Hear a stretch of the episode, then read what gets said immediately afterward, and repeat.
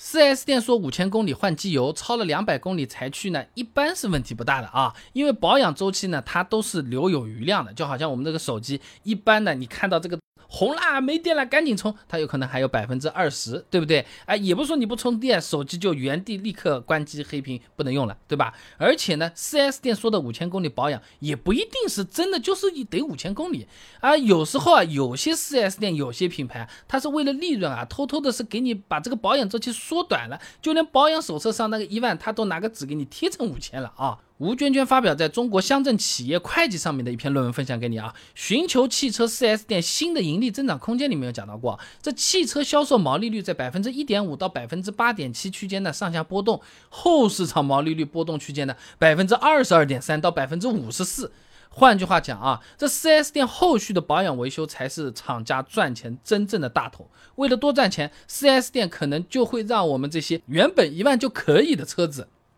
他说：“你五千来吧，大家都是这么做的。大家是什么意思？当然了，也不是所有的 4S 店都这么黑啊。有的车子它本身用的是矿物油，矿物油确实是五千公里换一次的啊。你比如说那个本田思域，它保养手册上就规定的五千公里或者六个月更换机油啊。那不管 4S 店说的五千公里换机油是不是真的，你超过两百公里，问题其实都不会太大啊。那。”如果说是故意缩短周期，那其实根本就没超，那我们不说了啊，本身就是一万公里要换的，你现在多跑多跑两百，你再多跑两千都没事啊，机油性能还是好好的嘞。这就好比人的平均寿命大概是七十七点三岁，那你三十几岁的时候，你说我再大几岁，那距离买墓地有可能是早了一点，对不对啊？那么即使 4S 店说的是真的，确实真的就是五千公里要换机油的。超过两百公里问题也不会特别大，因为一般来说这个机油的保养周期啊，设计的时候都是偏保守的啊。那机械科学研究总院魏雷有篇博士论文分享给你，《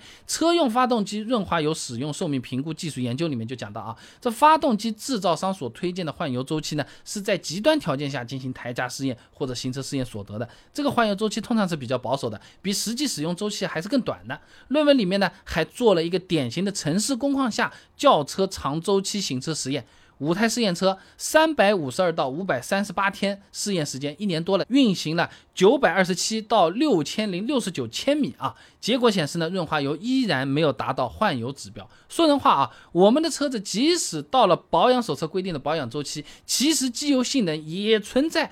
仍然达标，不需要更换的可能性。你这么拖两天再用用，问题也不会特别大。而且多跑了两百公里，相对于五千公里的保养周期来说，其实也就是超过了百分之四而已。你百分之二十的电量红在那边，你又用掉百分之四，还有十六。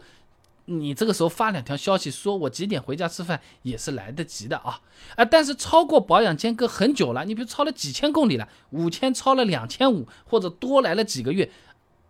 对车子有影响，还真是伤车的啊！你原本这个手机百分之二十提醒你充电，你非要用到自动关机，影响电池的总总容量和寿命的啊！还是前面的博士论文讲到的啊，这矿物润滑油在四十公里每天的城市工况下面来运行的话呢，大概有八千两百公里，这是他的车子在测试，不是每台车都能这样啊。或者说在四百十天服役时间内运行五千七百二十三公里啊，那只是给我们参考一下，主要解决的是怕。五千公里超了两百公里，哎呀，我担心我这个车子坏掉了怎么办？是想的这么个事儿啊！我继续接着跟你讲啊。那冯彦辉、崔鹤发表在润滑油上面的论文《发动机油失效分析的一个思路》里面也提到过啊，这机油失效对发动机的伤害很大，如果不及时更换，不仅会加快零部件的磨损，影响使用寿命，甚至发生安全隐患。哎，你比如什么烧轴瓦、卡环啊，机油消耗过大，机油灯报警等等等等等等。简单的讲是，该换的时候没换，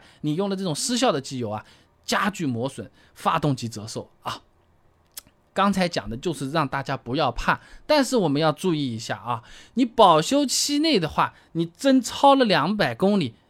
有可能是有失去保修的这个风险的，质保的这个风险的啊。一般车主保养手册里面都是规定的，在保修期内没有按期更换机油，会有失去质保的风险。你看。别克悦朗保养手册上注明的明文写着的，如果是车或车商零部件不按规定的里程或时间间隔进行保养而导致失效的，我们的索赔主张以及任何直接或间接的保修申请将不被别克特约售后服务中心接受。那我国有家用汽车产品修理更换退货责任规定啊，那上面也讲到过的啊。那消费者未按照使用说明书或者三包凭证要求使用维护保养家用汽车产品而造成的损坏，是可以免除经营者承担的三包责任的。但是你不要太慌太紧张啊。第一个呢是超过两百公里车子不会爆炸不会坏的，还有呢一般来说你超个几十公里小几百公里呢，4S 店也不会特别为难你的啊。一般大家都是比较善意的，呃，想想把这个事情能够很好的处理好保养好，真的要质保索赔，其实也会给你赔，因为其实和利益也是有关系的。因为你这个配件质量出问题，4S 店给你索赔是厂家赔给我们消费者，4S 店不用自己掏钱，4S 店。因为把厂家赔过来的配件装到我们的车上，他自己还能再赚一笔钱。哎，其实这个时候做质保索赔的时候，我们消费者的利益和 4S 店反而是一个方向的，都要去让厂家掏钱掏配件。所以一般来说还好。所以说呢，你真的发生这个事情，忙忘掉了，你就不要怕。这么去弄就行了。哎呀，超过一两百公里没问题，我每次都超一两百公里。你碰到一个稍微呃严谨一点的 4S 店，法务团队强的来像天团一样的，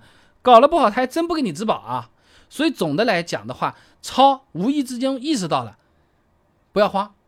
赶紧去做完事儿。知道这个事情是可以超的，天天故意这么干不推荐，的确是有风险。